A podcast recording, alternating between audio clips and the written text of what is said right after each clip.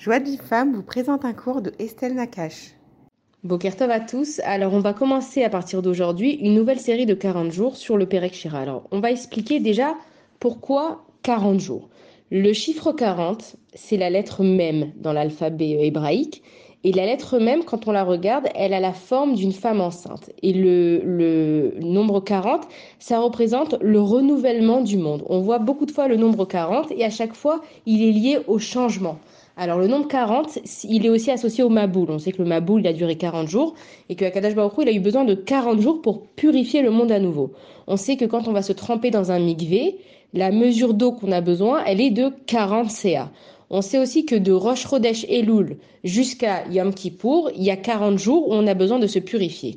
Quand Moshe Rabbeinu il est monté au ciel, alors il est monté trois différentes fois au ciel, et à chaque fois qu'il est monté, il est resté 40 jours. Donc 40, en fait, c'est le chiffre du changement. Ça veut dire qu'avant les 40, on n'a pas quelque chose, et après les 40, on peut obtenir cette chose-là. David Ameler, il a régné 40 ans, et Shlomo Ameler aussi, il a régné 40 ans.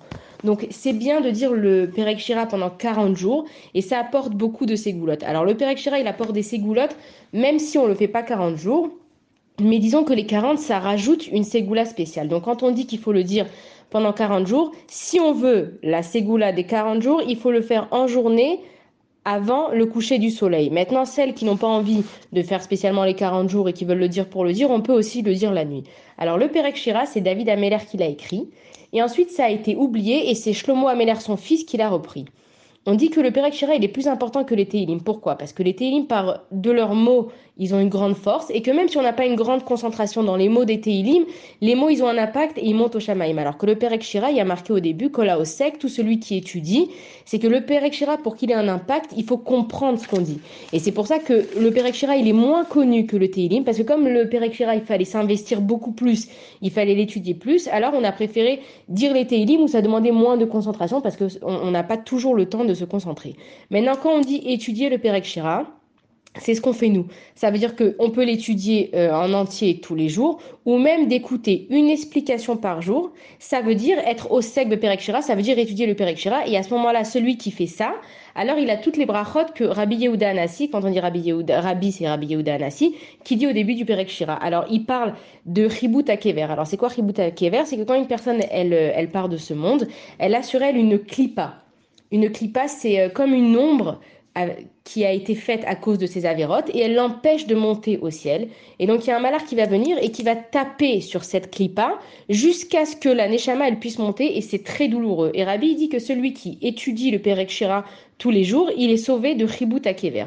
Il dit aussi qu'il est sauvé de la Mida du, du Geinam. Alors pourquoi est-ce qu'on peut être sauvé du Geinam grâce au Perek Shira? Parce que dans le Perek Shira, on va dire le pasouk du Geinam. Et donc en fait, ce qu'il faut comprendre, c'est que chaque ange, il est responsable d'une certaine catégorie d'animaux. Et les anges, ils attendent qu'il y ait un être humain sur Terre qui vienne dire ce Perek Shira pour pouvoir commencer à chanter. Et donc l'ange du Geinam, quand euh, euh, moi je vais dire le, le chant du Geinam, donc, le malach du Geinam, il m'est redevable. Et que si après 120 ans j'arrive et que Chazvé Shalom, je mérite d'aller au Geinam, le malach du Geinam, il va me voir, il va me dire, mais je la connais, elle, elle a fait Perek Shira, et grâce à elle, elle a fait le pasouk du, du, et je lui suis redevable. On parle aussi des souffrances du Mashiach, et on dit que ça nous sauve des souffrances du Mashiach. Quand on fait le Perek Shira avec une demande spécifique, il faut faire une seule demande et qu'elle soit précise. Alors, il faut essayer de le dire en chantant que ce soit agréable. Et euh, le Perek il faut comprendre que c'est une louange à Kadash c'est, c'est le, comme on a dit, c'est le remerciement de la création d'Akadosh Baruchou. Il faut le lire aussi d'un trait si possible sans s'arrêter en plein milieu et il faut le lire avec beaucoup de joie parce que tous les animaux, chaque fois qu'ils font une shira, ils le font avec joie. Et quand quelque chose est dit avec joie, ça n'a pas du tout le même impact que quand il est dit seulement comme ça. On voit bien quand on parle à quelqu'un et qu'on lui parle d'un ton joyeux, c'est beaucoup plus agréable, on a plus envie de l'écouter plutôt que quand on parle sur un ton qui est euh, fade. Le Perek Shira, c'est une ségoula pour tout.